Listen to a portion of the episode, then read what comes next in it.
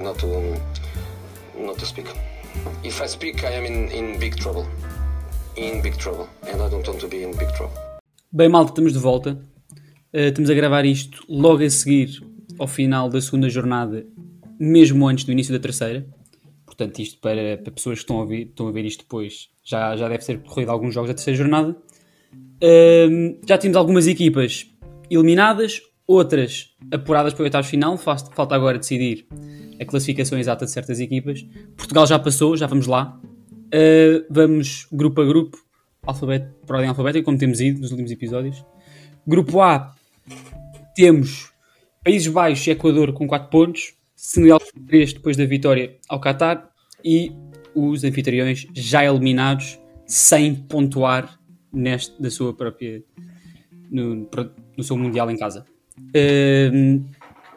Isto, isto leva para uma terceira jornada com Equador e Senegal a decidir um potencial segundo lugar, mesmo, ou vá, uma vaga no oitavos final. O que é que vocês acham deste grupo A? Uh, o, que é que pode, o que é que pode trazer esta terceira jornada? Eu acho que tem tudo para ser das terceiras jornadas mais interessantes, visto que é um dos grupos que ainda não está, ainda não está fechado.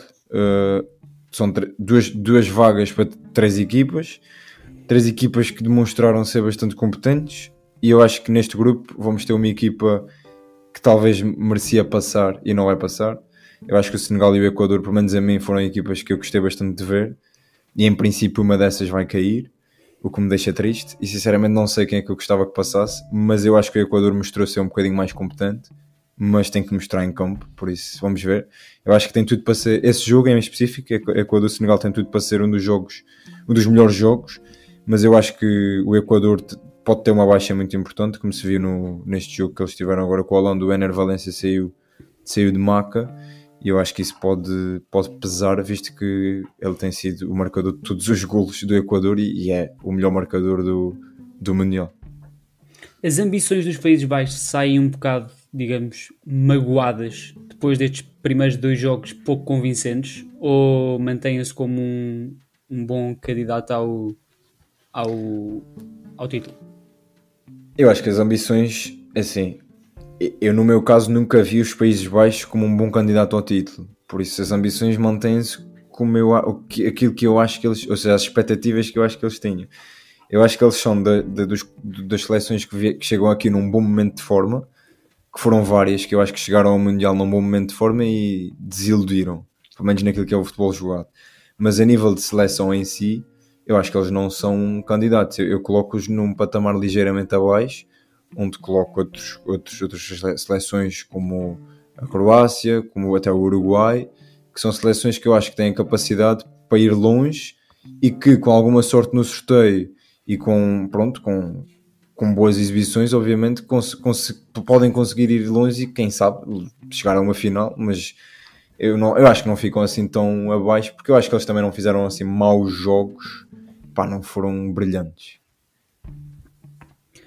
Grupo B, temos aqui Inglaterra, depois do empate contra os Estados Unidos, tem 4 pontos em primeiro lugar. O Irão, depois de, daquele primeiro jogo assim decepcionante, consegue ter uma excelente vitória contra o país de Gales, apesar de só ter marcado os gols da vitória nos descontos. Estados Unidos com dois pontos e país de Gales ainda sem ganhar.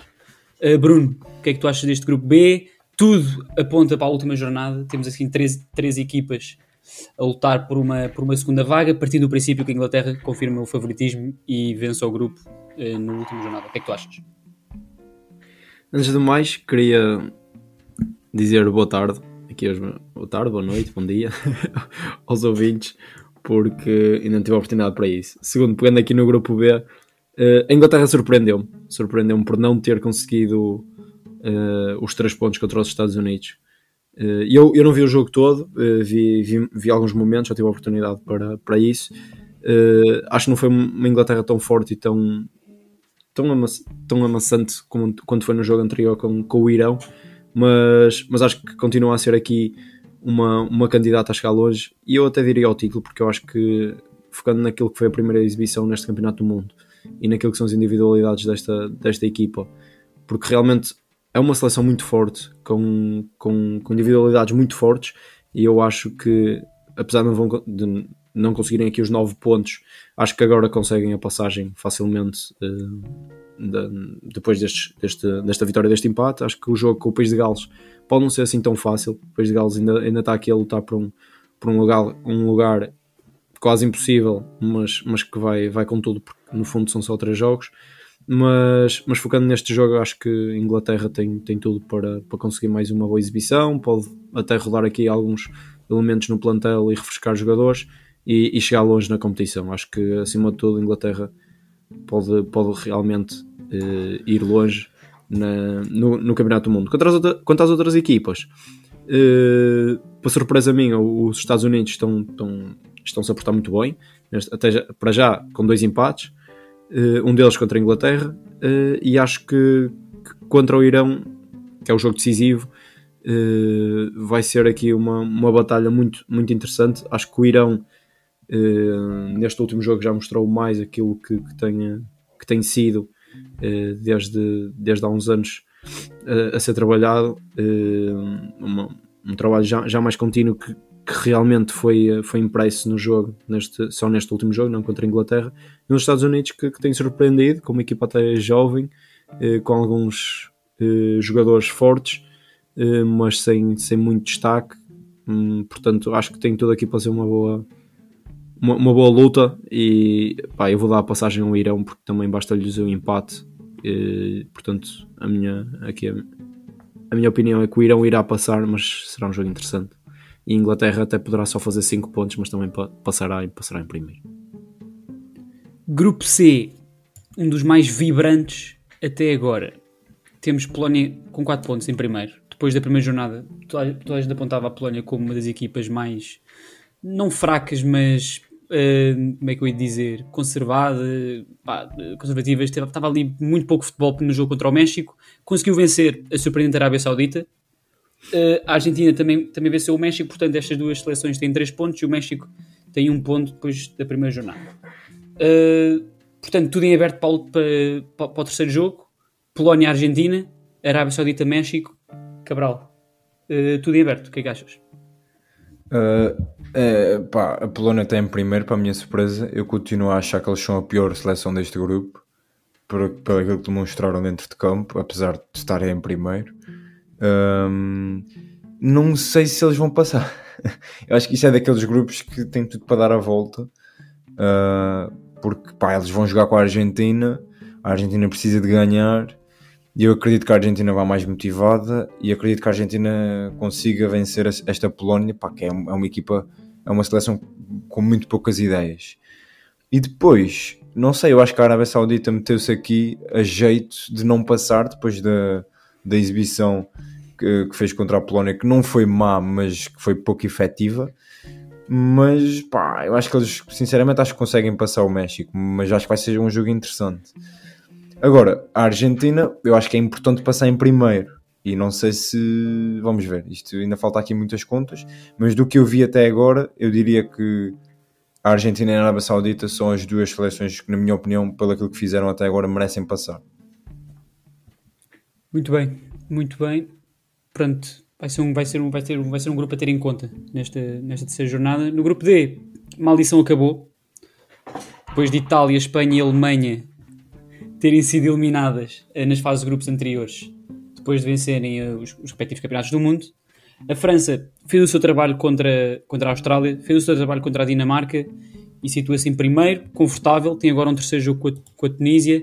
A Austrália venceu também a Tunísia e tem 3 pontos em segundo lugar. Vai defrontar a Dinamarca que precisa de ganhar para passar, uh, que está com a Tunísia também com um ponto. Bruno, este grupo D também mete aqui uma equipa que não é favorita, mas também está nesse lote de equipas como os Países Baixos, estão logo a seguir, que tem essa pressão de vencer e precisa não de um empate e não de exibições como, como tem feito nas primeiras duas jornadas, mas uma missão convincente para levar aos oitavos de final.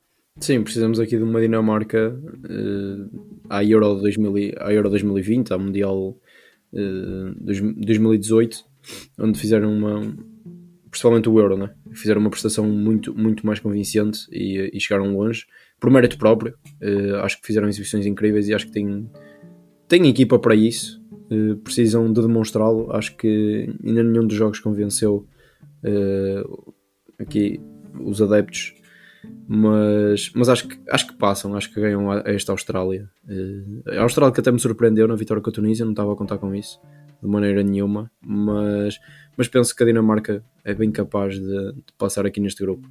E depois a imagem do grupo de Inglaterra, temos aqui mais uma favorita, a França, que, que já, já, já passou, uh, já garantiu praticamente o primeiro lugar, é praticamente impossível perdê-lo, uh, portanto, mais, mais aqui um jogo que quando a equipa grande da França pode rodar os jogadores e isso pode ser importante para eles.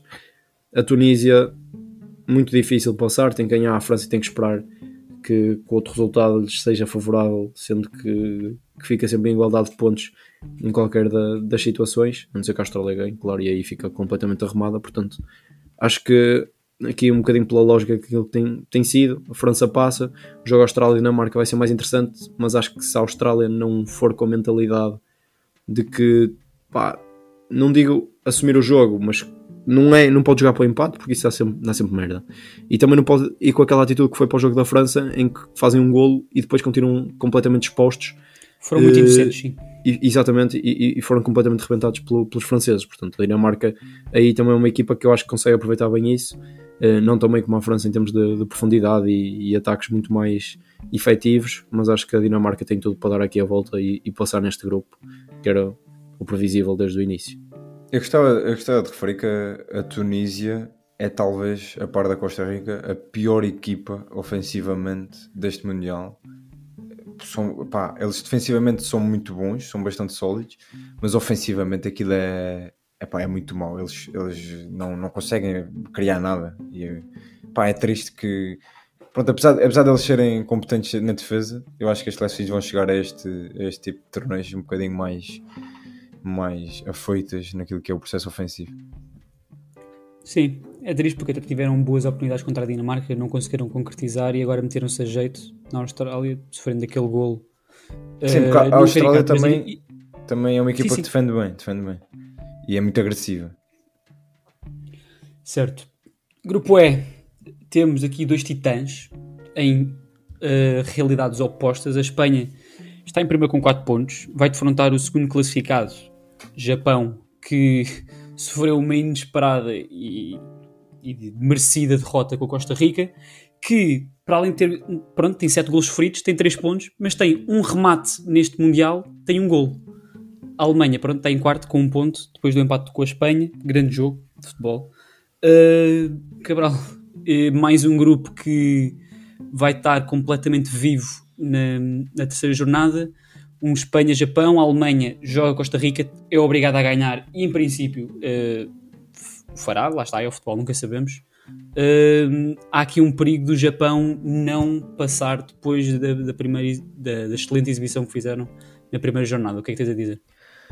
Pá, eu acho que é isso. O Japão está tá numa posição muito complicada por, por culpa própria, porque eu, eu não tenho a certeza o que é que aconteceu no jogo com a Costa Rica, ou seja, eu vi o jogo, mas eu não percebi porque é que os habituais titulares não jogaram.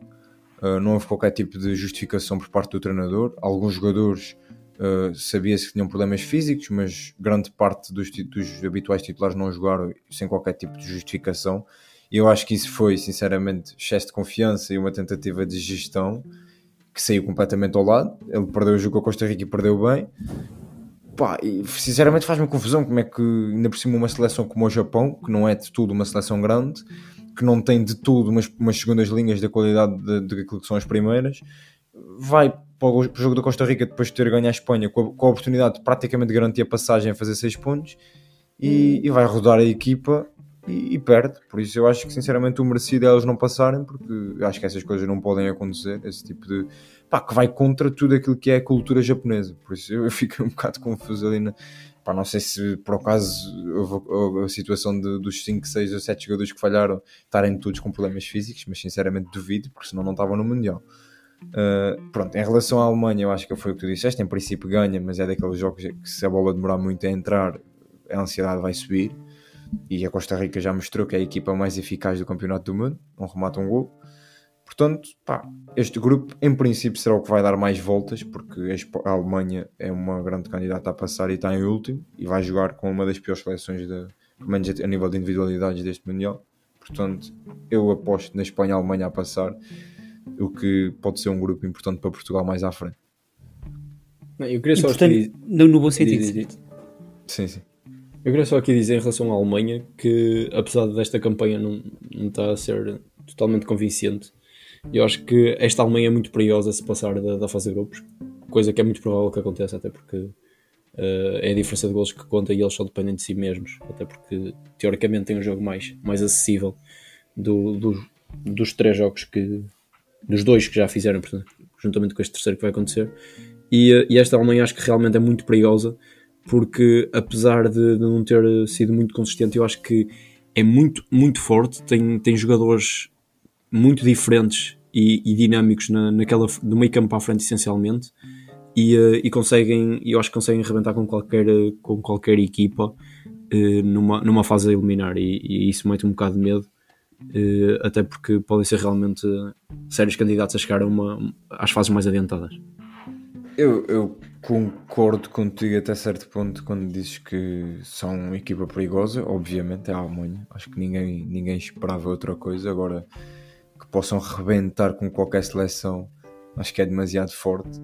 Até porque pá, é olhar para, para aquilo que são os últimos jogos da Alemanha. A Alemanha, desde que deu o 7 1 ao Brasil, que tem tido um, um registro muito negativo em campeonatos do mundo. eh, tem mais gols feridos do que marcados, tem mais é empates e segundo também. derrotas. Tem segundo campeonato do mundo. Sim, sim, C- certo. Sim, e não- tem, é e tem apenas. Sim, tem apenas uma, uma vitória. eh, uma vitória. Sim, penso que é uma vitória. Um, Penso que são duas Não- vitórias. Tem mais não, penso que empates é uma vitória nos últimos, nos É uma últimos vitória, campeonatos. é uma vitória. É uma vitória nos últimos dois campeonatos do mundo, sendo que neste ainda não, não teve nenhuma. Mas aquilo que eu estou a dizer não é na fase de grupos que eu estou a falar, eu estou a falar mesmo na fase a eliminar. Num jogo só, acho que esta Alemanha é muito perigosa a todos os níveis, não só a nível individual dos jogadores, eh, o coletivo também é, é, é forte, eh, mas também a nível mental, acho que eles conseguem, conseguem realmente transcender-se no jogo e, e criar perigo a qualquer equipa e serem, serem candidatos em qualquer jogo. Veremos, porque se caso a Alemanha pa passe, as equipas que, que vão ter que apanhar com, com a Mannschaft são as do grupo F, a primeira classificada ou a segunda, dependendo de onde a Alemanha fica. A Croácia em segunda, a Alemanha já não pode ficar em primeiro. Croácia primeiro com 4 pontos, depois de uma excelente vitória com o Canadá. Marrocos também com 4 pontos, depois de uma excelente vitória contra a Bélgica. Bélgica com 3 pontos em terceiro e Canadá também eliminado, eh, infelizmente, porque acho que tiveram, fizeram um excelente jogo na primeira jornada contra a Bélgica, fizeram um, fizeram um bom jogo até, até ao seu próprio gol na- no jogo contra a Croácia e depois foi, foi um bocado a queda livre. Eh, portanto, mais um grupo que está, está ao rubro dos três, dos três para cima. O que é que. Lá está, o Bruno falou sobre uma potencial saída da Bélgica assim prematura. É possível, não é? Sim, eu acho que sim. Assim, esta Bélgica está cheia de problemas, eh, tanto aos olhos de todas as pessoas que assistem aos jogos, eh, porque realmente já não é a Bélgica de, de há uns anos. E acho que quando o De Bruyne veio falar, veio dizer a verdade, mas não é algo que deve, deve ser dito. E isto já está a causar muitos problemas no balneário, pelos vistos, porque já houve respostas. eh, por parte de colegas de equipa e, e têm sido indiretas, não tem sido né? Eh, já está a criar ali um mau ambiente, eh, digo eu, na- naquela seleção. Eh, e a própria seleção já não é o que era. e acho que, que vai acontecer aquilo que eu disse. A seleção, a única seleção africana a passar, posso estar enganado, mas será Marrocos. Mas, mas esta Bélgica é uma, uma desilusão. Eu, eu gostava de referir aqui que eu espero que o Marrocos passe, que eu acho que para mim foram a maior surpresa de- desta, deste Mundial. E como o Bruno disse, eu gosto das surpresas e às vezes estou a, a preparo-me para algumas surpresas. Não estava preparado para esta do Marrocos, sinceramente. Estava preparado para que fosse uma equipa interessante, mas não que, que fossem tão bons. Até poderiam passar, mas eu acho que eles são mesmo uma equipa muito, muito boa. Ah, foi o que o Leite disse, muito, muito triste pelo Canadá. Eu acho que são realmente uma seleção muito interessante, mas por outro lado, acho que eles têm tudo para estarem nos próximos campeonatos do mundo, porque a geração é mesmo muito boa. E eu gostava de dizer que sobre isto do De Bruyne, no meu caso em específico, já tinha falado disso com o Leite. O De Bruyne, que é um jogador que eu gosto muito, desiludiu-me bastante este no campeonato do mundo, não só fora de campo, mas principalmente dentro de campo.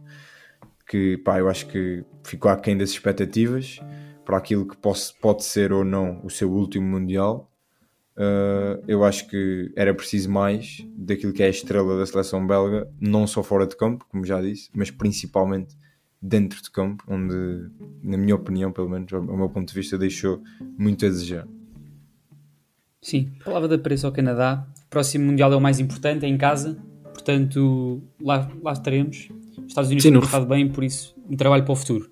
Diz Sim, não referimos só aqui, foi, foi o facto da Croácia neste momento se encontrar em primeiro, eh, depois desta, desta vitória pesada sobre, sobre o Canadá. Eh, e agora um jogo contra a Bélgica que eu acho que, que são favoritos. E... Um dos cabeças de cartaz desta terceira jornada.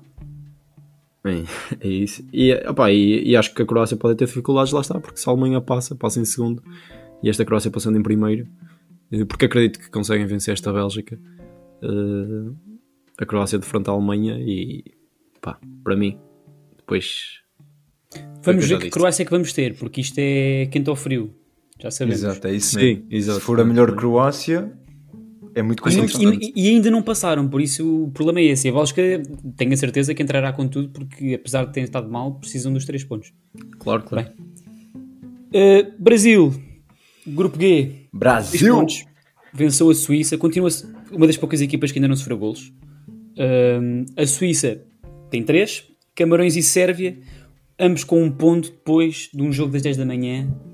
Demasiado entretido, demasiado entretido para aquela hora. Eu gostava uh... que tu eh, começasses, visto que tu tens sido um Ui. crente, um crente desta seleção sérvia. Pois, pois. Falaste até em meias finais, que eu já ouvi.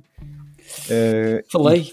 O que tudo indica, pelo menos neste ah. momento, são favoritos a cair na fase de grupos. Aconteceu ao Abubacar.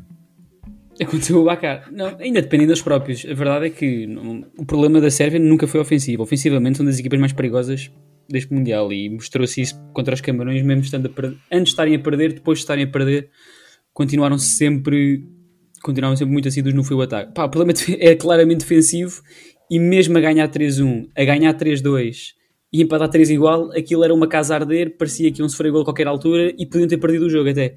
Eu acho que o empate é merecido porque as, as as oportunidades que tiveram foram, foram mais que foram mais suficientes para, para empatar ou mesmo ganhar o jogo, mas defensivamente há ali muita coisa a mudar.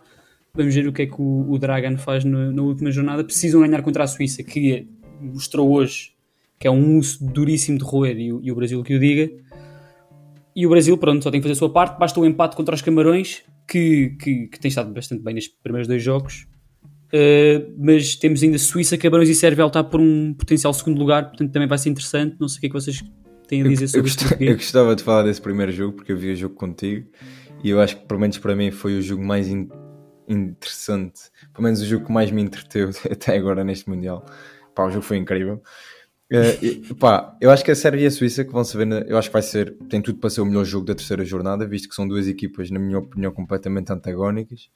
Uh, a Suíça é das seleções mais organizadas deste Mundial, a Sérvia é das seleções mais desorganizadas.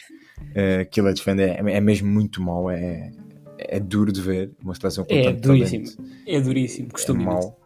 Uh, a Suíça surpreende-me porque a Suíça não estava provavelmente num momento bom e eu estava à espera que a Sérvia fosse claramente superior e acho que tem equipa para isso. Mas a Suíça parece que uh, chega a estas competições grandes e estejam é bem ou não antes, eles aparecem e conseguem ter a cabecinha no sítio certo. E eu acho que fazem um jogo muito, muito interessante contra o Brasil, onde, na minha opinião, o resultado justo seria o empate. Eu acho que a Sérvia fez o suficiente, a Sérvia, a Suíça fez o suficiente para empatar. Uh, mas pronto, contra o Brasil tem que se aguentar 90 minutos, não, não se pode aguentar só 80 ou 85 e por isso eles acabaram por cair, mas deixaram pontos muito positivos e eu acho que eles são os favoritos e sinceramente espero que eles, que eles passem, apesar de que eu acho que eles são um adversário muito mais difícil para Portugal por, por lá está, por serem uma equipa muito mais organizada. Lá está, Suíça um gol marcado, um gol sofrido, Sérvia três gols marcados, cinco sofridos. Está tudo dito. Vamos ver os polos a encontrarem-se na terceira jornada. Esta Sérvia foi completamente irresponsável, depois de estar a vencer 3 a 1, continuarem completamente desequilibrados e aquela linha defensiva, meu Deus. Aquilo era, era não, não, é, não é linha, aquilo era a diagonal defensiva. Pois, a ganharem 3 a 1 e a exporem-se daquela maneira, pá, é, é, de refletir, ainda por cima depois acabando com 3, num 3-3, não é? Bem, vamos para o grupo mais importante, grupo H. Um grupo que é estranhíssimo de ver porque temos Portugal em primeiro com 6 pontos depois em 6 possíveis. Uh, pronto, Não está a haver uh, empates? Não está, estranho, não é? Se calhar é Não a porque não há empates. terceiro, lugar, terceiro lugares a passar, se calhar será por isso. Pois. Temos o Gana em segundo, depois de perder na primeira jornada com uma vitória eh, à Coreia do Sul por 3-2, também num, num dos grandes jogos desta segunda jornada. E terceiro e quarto, ambos com um ponto, Coreia do Sul e Uruguai. Terceira jornada vamos ter um Portugal, Coreia do Sul e vamos ter um Gana, Uruguai. Portanto, tal como em vários grupos tivemos aqui, três equipas que ainda podem passar perfeitamente em, em segundo lugar. Portugal tem tudo uma para, para passar só- em primeiro. Exato, é isso. Só, só uma das três equipas é que ainda pode tirar o primeiro lugar a Portugal, sendo muito difícil. que é o Ghana. Uh, mas lá está, Portugal precisa de pelo menos um empate para evitar o secreto Brasil e era um, é um adversário a evitar já nos oitavos de final. Se apanharmos mais à frente, só apanharíamos na final. Por isso, malta, o jogo aconteceu hoje. O que é que achámos deste Portugal-Uruguai? Eu queria começar pelo final. Uh, o Fernando Santos veio dizer que quer passar em primeiro, mas que não é para evitar o Brasil. E eu acho que isto já é o pensamento errado. Eh, eu acho que isto, isto tem que ser, o futebol tem que ser, um campeonato destes tem que ser visto com alguma estratégia. E eu acho que não há mal nenhum em nós dizermos que queremos evitar o Brasil quando outra opção é uma Suíça ou uma Sérvia ou uns Camarões. Nós podemos até cair para a Suíça e para a Sérvia ou para os Camarões, mas isto tem que ser, eu acho que tem que haver aqui algum tipo de estratégia e algum tipo de inteligência. Uh, e tal, eu acho que tal como nós queremos evitar o Brasil, o Brasil também não nos quer apanhar a nós. Por isso eu acho que é começar já por aí. Uh, depois, sobre o jogo. Mas, eu mas espera aí, então deixa- deixa-me só questionar-te em relação a uma coisa. Estás a dizer se, se o Brasil estivesse em segundo lugar ou se o Brasil estivesse a disputar o segundo lugar e já não fosse possível o primeiro, Portugal não ia fazer de propósito para perder o jogo nem ia estar a jogar menos. Eu acho que essa mentalidade é a correta, porque nós temos uma seleção pá, das melhores do mundo, das melhores gerações que já passou eh, por aqui por Portugal, se não a melhor, e, e a mentalidade tem, que ser, tem que ser ganhar todos os jogos possíveis e, e isso leva-nos ao primeiro lugar, que são os 9 pontos. Independentemente se o Brasil é segundo, se é primeiro, eu acho que essa mentalidade é a correta. É olharmos primeiro para nós e só depois para os outros. Claro que eu percebo essa parte da estratégia, Sim, mas- a questão aqui é que nós não jogamos futebol sozinhos, temos sempre um adversário. E a poder, claro que não vais perder um jogo de propósito para não apanhar o Brasil, até porque mesmo apanhando, não apanhando o Brasil, nesse caso irias para o lado mais duro daquilo que são as eliminatórias. E aqui o primeiro lugar é importante precisamente para fugir desse lado mais duro, e a começar pelo Brasil. Uh, foi só isso porque E não há medo se- nenhum em admitir isso, porque a Inglaterra admitiu isso e fez isso em 2018, chegou às meias finais. Portanto, não há. Não, eu acho que isso é, é inteligência, eu acho que não é cobardia, é inteligência. Exatamente. Claro que, independentemente de quem te aparecer nos oitavos, tens de ir para o jogo para vencer. Mas a poder fazer uma estratégia para apanhar um sorteio mais favorável, eu acho que devemos fazê-lo e devemos admiti-lo. E eu acho que o Fernando Santos vai fazer isso, claro, vai fazer isso. Claro que ele vai querer ganhar e ficar em primeiro, mas eu acho que, obviamente, está na cabeça de todos os jogadores não apanhar o Brasil e apenas isso eles têm eh, medo de o admitir. Foi só isso que, que eu queria referir. Um, mas sobre o jogo, eu acho que eu acho que todos podemos concordar foi mais ou menos aquilo que estávamos à espera, mais ou menos aquilo que aconteceu no primeiro jogo, bem ofensivamente, continuamos mal defensivamente, né? Uh, pelo menos pá, foi isso que eu vi. As transições defensivas continuam complicadas, uh, pá, muita desorganização defensiva. Aquele lance do Valverde, por exemplo, agora que me lembro de cabeça, é algo que não pode acontecer erros individuais na defesa que, que não deviam acontecer com a qualidade dos jogadores que nós temos. Tu tens um pesadelo que nasceu no Barreiro também. Exatamente, exatamente. Eh, portanto, eu acho que aí, é assim, destacar, eu gostava de destacar o jogo do Bruno Fernandes, o jogo do meio campo, eu acho que o meio campo faz um bom jogo a tirar o Ruben Neves. eh, e eu, eu gostava de tentar perceber, e pode ser que vocês me ajudem a perceber isto. Eu não percebo porque é que o William joga com o Ruben Neves. Eu acho que os dois juntos não, não se complementam. Eu acho que ambos têm o papel de pegar no jogo e foi isso que fizeram. Quem fez mais foi o William. E o William com bola a pegar na construção do nosso jogo, eh, a parte se calhar do, do Bernardo Silva mais, mais à frente, tirou um bocadinho o Ruben Neves do jogo, pelo menos com bola. E depois, sem bola, o Ruben Neves não é jogador tão forte como poderíamos ter o Palhinha, por exemplo.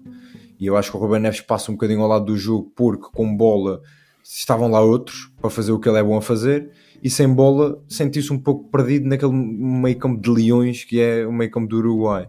Uh, por isso eu acho que pá, na minha opinião, era escusado o Ruben Neves ter feito este jogo.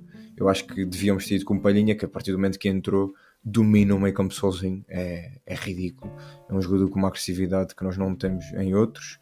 Uh, pronto, e depois destacar também Diogo Costa, que quando foi chamado disse presente, depois do erro que tinha feito no jogo anterior, faz um bom jogo. João Cancelo pá, melhora ligeiramente, mas continua abaixo, continua abaixo daquilo que é obrigatório ele fazer. Eu, eu sinceramente não consigo perceber. Parece que chega aqui e, e treme por todos os lados, faz-me alguma confusão. Eu acho que no próximo jogo deve jogar o Dalbo. Uh, as más notícias acho que são o Nuno Mendes possivelmente fora, não sei se do Mundial, mas pelo menos da fase de grupos de certeza. Uh, e o Fernando Santos não vê, pelo menos para já, o João Cancelo como uma opção para a esquerda. Mas por outro lado, uma boa notícia é que o Pep fez 90 minutos de qualidade. Uh, Muita qualidade. William, o William também teve muito bem. Depois daí para a frente, eu acho que tiveram todos bem. Ah, referi também que, na minha opinião, melhor jogo do Cristiano Ronaldo assim, recentemente pela Ah, seleção. estava a ver que não ias mencionar isso.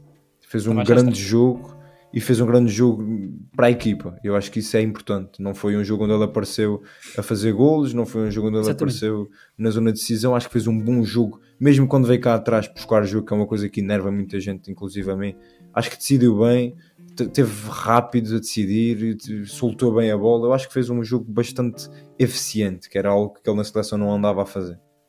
Portanto, está tudo dito. Nós nem precisamos de falar com o homem, em tudo que era, que era importante. Não, pá, ah, pá, só em relação ao Palhinha e, e ao Ruba Neves, eu concordo contigo. Acho que, acho que o Palhinha é muito mais dominante e consegue preencher aquele meio campo como ninguém.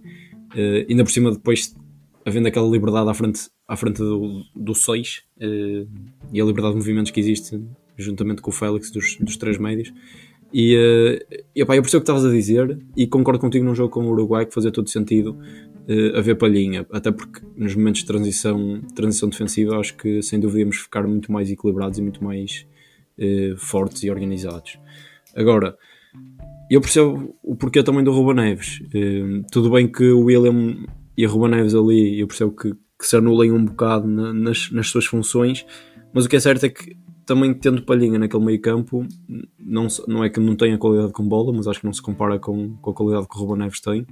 E acho que, que para, para tentarmos assumir o nosso jogo e mantermos a nossa forma de jogar, eh, querer ter bola, querer ser dominantes e, e querer um jogo um bocadinho se calhar mais pausado, com palhinha o jogo poderia ser mais, mais acelerado, podíamos entrar num, num jogo já de, de ganha-perde e aí já era, já era mais perigoso para Portugal, porque o Uruguai nisso eh, é, é forte, mas claro, Sim. que, mas claro que depois nas transições, sem dúvida, que também é o forte Uruguai, eh, pecaram, é? Portugal pecou eh, com, com Ruba Neves, mas lá está, não se pode ter tudo e acho que indo contra a ideia de jogo de Portugal, eu acho que a aposta em Ruba Neves também não foi mal de todo. Sim, Mas eu, acho, eu, eu, eu percebo isso e acho que foi essa a ideia do Fernando Santos. Eu acho é que a jogar com palhinha e o treinador a referir bas- bastante aquilo que são os papéis de cada um em campo, acho que os jogadores têm que perceber os papéis que têm.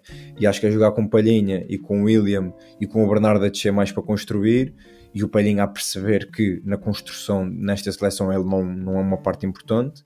Uh, aí conseguias ter, eu acho que conseguias ter o, o, o- o melhor dos dois mundos, que seria uma construção com qualidade com ele e o Bernardo a vir buscar jogo, e o Palhinha lá, não digo só para, para o jogo sem bola, mas muito para a presença que ele, que ele dá e, e para evitar as transições e os sustos que nós apanhamos. Eu acho que isto parte muito também devido à pouca largura que nós temos. O Nuno Mendes já, já, já, já deu mais, né? se bem que saiu ali aos 40 minutos, mas mesmo do lado direito nós não temos muita, muita largura. E exigir, e tens um, um palhinha, e exigis ao, tanto ao Bernardo como ao William baixarem nos terrenos, depois a largura do lado direito dada pelo Cancelo nem sempre é, é, é correspondida. E acho que ali com o Ruben Neves permite que os outros jogadores não precisem de baixar, lá está, neste, os dois. eh, pode ser mais alternado e pode, pode criar ali mais, mais dinâmicas na, na linha da frente com, com os outros jogadores. Acho que também poderá ir por aí. Eu acho que nós não temos um jogador assim que nos dê tão bem a largura como dá o Nuno Mendes e, e pode-nos fazer falta isso. Não sei, não sei até que ponto é que. Sim, eu gostava de vos perguntar, já que eu toquei em quase tudo, mas não toquei em tudo, uh, sobre os, os suplentes que entraram. porque eu acho que deu para perceber que algumas coisas. Uh, deu para perceber que o Fernando Santos uh, vê o Rafael Leão como o plano B que tinha em Quaresma no Euro 2016 uh, para tentar desbloquear o jogo, tentar outro tipo de, de, abordagem, que hoje, na minha opinião, saiu completamente furado. Uh, acho que o Rafael entra muito mal, mas vocês já podem falar sobre isso. E sobre, pronto, o Padinha nós já falamos, mas sobre o Mateus Nunes e o Gonçalo Ramos, mas principalmente o Mateus Nunes, o que é que ele pode trazer aqui à seleção que eu acho que ele hoje conseguiu mostrar um bocadinho uh, daquilo que consegue trazer, mais ou menos eh, no, no, ritmo e no registro que o Renato também trazia uh, quando, quando estava cá.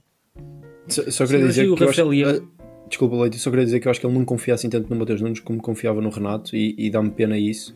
Mas, mas sabes que eu acho que para isso é que o próximo jogo pode ser importante, que mesmo que ele não rode muito no 11 e nós já lá vamos, mas eu acho que pode ser importante para dar minutos a estes jogadores e para eles conseguirem conquistar a confiança do Fernando Santos. Sim, certo. Leite, leite, desculpa. Sim, eu acho que foi um mau jogo do Rafael Leão, apesar de tudo, porque eu acho que o plano, o plano em si é bom, ele foi pouco intenso e pá, não entrou bem defensivamente e pá, aquelas primeiras ações também não saem bem e o jogador acaba por ir para abaixo. Eu gostei imenso das entradas do Mateus Nunes e, e do Gonçalo Ramos. O, o Gonçalo Ramos deu e deu imensa presença na frente, eh, de costas e, e, em profundidade, fazia aquele movimento de ruptura, aproveitar as costas da defesa do Uruguai que foi lentamente subido, pá, aproveitando o Coates, o Jiménez, por, e, o, e o Mateus Nunes também com esse espaço a partir da direita, ajudando a defender, e não sei se foi a direita ou foi a esquerda, corrijam-me. Esquerda. Esquerda, exatamente. Importante porque era ao lado do, do Rafael Leão. Pá, porque é um, a partir em o Rafael Leão, aquele lado fica sempre muito mais débil e sendo também o lado do, do Rafael Guerreiro, acho que foi importante ter alguém que saiba fechar minimamente um corredor uh, e acho que o Matheus Nunes entrou bem para esse papel. Portanto, acho que são dois jogadores que, principalmente o Gonçalo Ramos, uh, ganhou claramente a confiança do Fernando Santos. Isso é importante porque eu acho que ele vai ter um papel importante uh, na nossa seleção, neste torneio ainda, se formos longe, uh, principalmente como substituto, não estou a ver a ser titular, honestamente. Eu acho que ele isso... tem entrado com mais personalidade do que aquilo que eu pensava. Exatamente, olha, exatamente. E, e eu acho que está a empurrar assim um bocadinho o André Silva para o, para o fundo do autocarro. Não sei. sim, sim. Uh, já agora posso fazer a questão que, eu, que eu estava a falar um bocadinho. Quem é que vocês acham que vai jogar no, no último jogo? Se acham que vai haver muitas alterações ou não? Uh, eu posso até avançar que eu acho que é uma oportunidade. Porque assim, se Portugal perder, imaginando aqui o pior, se Portugal perder, o Ghana tem que ganhar por margem de 2, certo? Para sim, passar em primeiro. Sim. Apesar de que eu acho que o objetivo não, tem que ser ganhar. Sim. sim. eu acho que o objetivo tem que ser ganhar. Portanto, eu acho que temos que ir com 11 forte. Eu acho que ele não vai mudar muito, sinceramente. Mas acho, acho que as primeiras alterações que tens que fazer é tirar os jogadores com o amarelo. Antes de tudo, os gajos estão em risco, acho que têm que São... sair e depois são é, Bruno e Ruben, e Ruben Dias. Pelo menos estes eu tenho de cabeça, não tenho todos. Mas estes... Aqui, aqui, eu vou confirmando isso. Eu vou confirmando aqui o meu receio é, é se nós, não é se, é nós querendo ter uma prova longa e querendo ter os, os melhores jogadores uh, bem a nível físico, uh, o, problema, o Ruben Dias é um problema ter amarelo, porque condiciona um bocado as ações do Fernando Santos, porque eu diria que estando os dois em, em, de igual forma sem, sem amarelos, eh, eu diria que era o Ruben Dias novamente a fazer os 90 e se calhar entrava António Silva para o lugar do Pepe, até para dar, eh, para dar descanso ao Pepe que, que já não é novo. Mas sendo assim, as coisas podem mudar e pode ser Pepe, Pepe com, com António Silva, não sei. Sim, pode ser António se... Silva e dar 45-45 ao Pepe e ao Ruben Dias. Também será importante perceber, e eu acho que eles esta semana devem perceber um pouco mais da situação do Danilo, se vai estar disponível para os oitavos, para os quartos, quando é que ele vai estar aí a voltar. Mas sim, sim eu, eu acho que ele deve ver este jogo, não mudar muito, até porque se mudar muito também não faz sentido, porque eu acho que os jogadores que, que vão ter minutos que não costumam ter precisam de minutos com quem costuma jogar, porque são esses que vão estar lá quando eles entrarem. Mas dá minutos a quem pode ser necessário, e eu acho que o António Silva é importantíssimo jogar porque nós estamos a ver os centrais a apertar. Porque Sim. o Pep não vai para a nuvem e a qualquer momento não se sabe se aquilo, se aquilo não rebenta. O Danilo está fora e o Ruben Dias está com o amarelo, por isso eu acho que é importantíssimo o António Silva estar preparado e eu acho que se ele jogar, uh, mais preparado vai estar. Uh, depois, dúvida. eu acho que há um perigo que é o Rafael Guerreiro, que fisicamente é débil e que se o Nuno Mendes, por acaso, uh, temos aqui um caso de uma lesão mais grave, não estou a ver o Rafael Guerreiro fazer muitos 90 minutos seguidos, por isso eu acho Mas que também não... não não me assusta de todo porque nós temos dois, dois laterais direitos de qualidade que tanto um como o outro pode fazer à esquerda. Exatamente, uh, exatamente, mas eu acho que como na seleção nenhum deles fez a esquerda, era importante dar alguns minutos a um desses laterais na esquerda no próximo jogo. Claro O que que isto não se, faria- pode, não se pode inventar demasiado isto, eu estou a dizer se o jogo estiver minimamente... Claro, claro.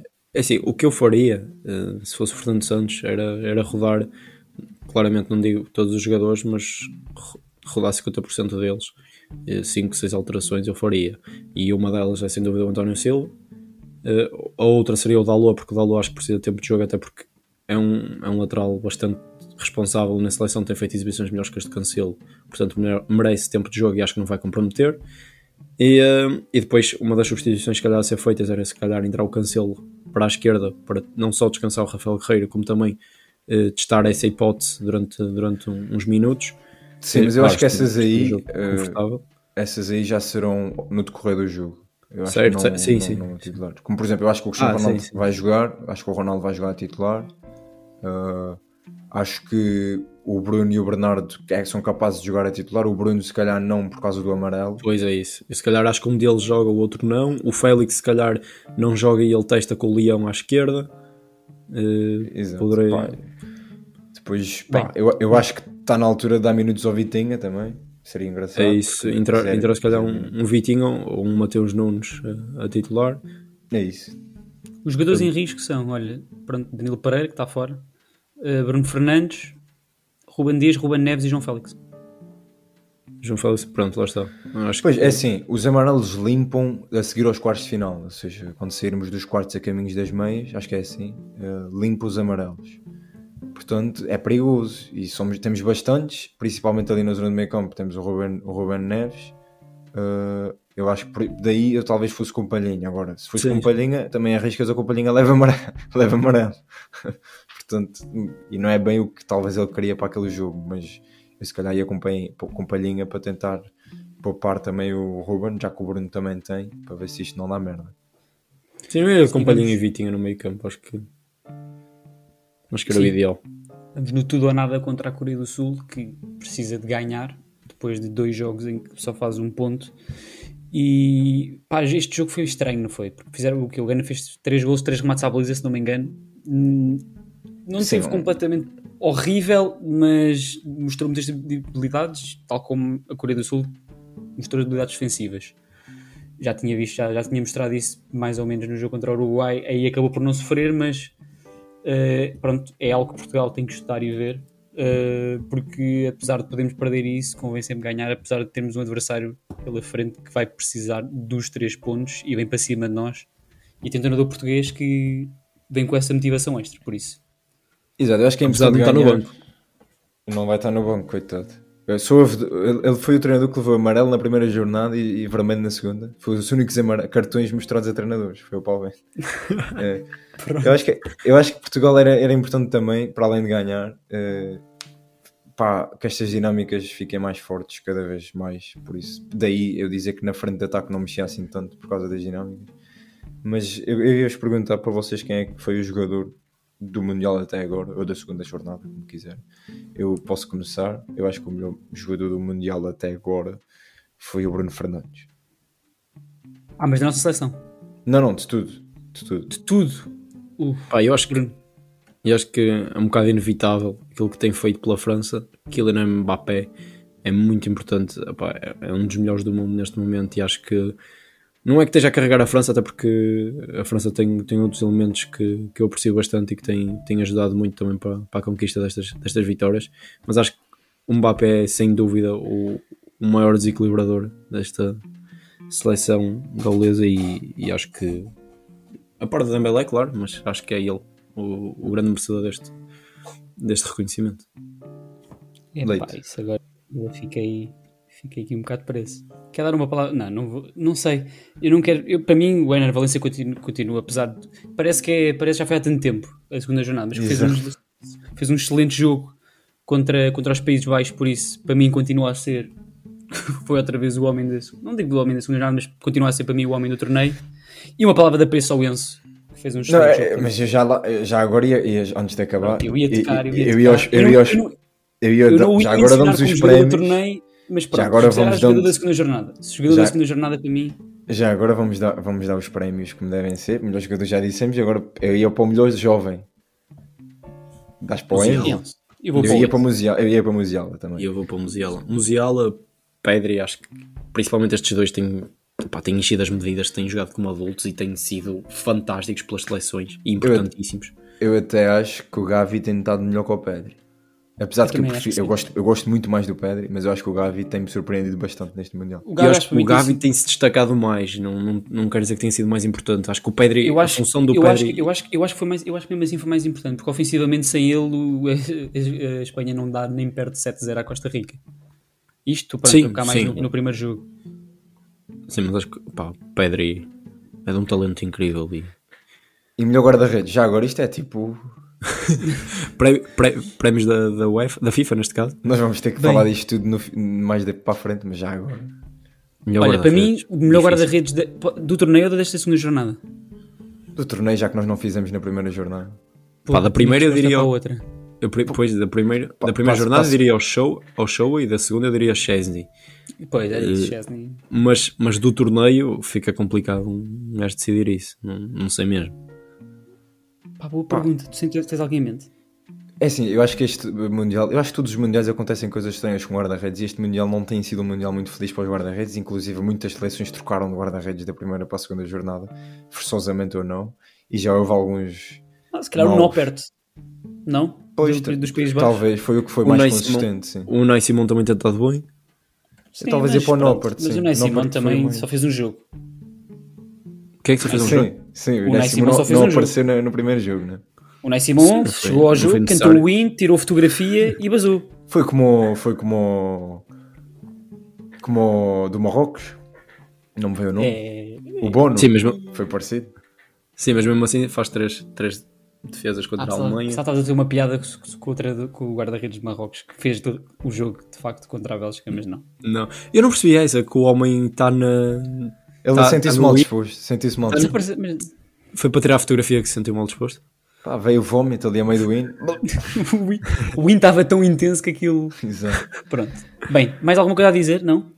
Acho Não, que é queria isso. só dizer que acho que, este, que afinal vai haver mais uma seleção africana a passar e não vai ser o Senegal, vai ser se calhar o Ghana, porque não estou a ver este Uruguai a vencer, a vencer o Ghana.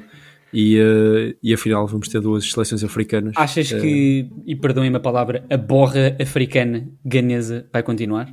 Sim, Acho. africana não sei, mas ganesa, a borra está a tá a ser grande. Aliás, eu acho que vai, este grupo ganhar vai, ser- vai ser daqui da terceira jornada com dois empates. E, eh, e é o que é. Portugal passa em primeiro e o Ghana em segundo e vai se manter tudo na mesma. Esta é a minha, o meu palpite. Quando é que nós voltamos? Final da terceira? Na final da terceira, Ora. é isso. Tem que ser. Final da terceira jornada. Com o balanço, reação aos oitavos de final, ou que vão ser os oitavos de final. Portugal, a ver a árvore e o possível caminho Sim, para. va- vamos ter aqui um estudo, um claro. estudo intensivo. Fernando já está há duas horas. Nós estamos aqui e ainda, vamos, ainda estamos a preparar. Pronto, malta, está tudo. Está tudo, sim senhor. Então vamos daqui aqui 4, 5 dias. É isso, quando acabar agora a terceira jornada tem tudo para ser boa. Eu acho que o Mundial está assim, está um gráfico para cima, ascendente, estamos a melhorar. Só tenho pena que, as- que- que estas jornadas agora eh, sejam, sejam às 13 e às 7 e só dê para ver um jogo, claro. E às 7 ainda por isto- isto é agora- praticamente impossível. Eles passam a É bola o- para o adepto, o adepto agora tem que É o- decidir, decisões. É o, é o problema de ser jornada. Isto agora já não vai dar para ver todos os jogos. É com dois vai- monitores. Tentem tomar as melhores decisões qual jogo ver. É isso. Portugal, sim. Vamos ver. Sim, pá, Portugal eu espero que sim. Vá, tchau, tchau, beijinho. Não sei. É isso, não se demorem.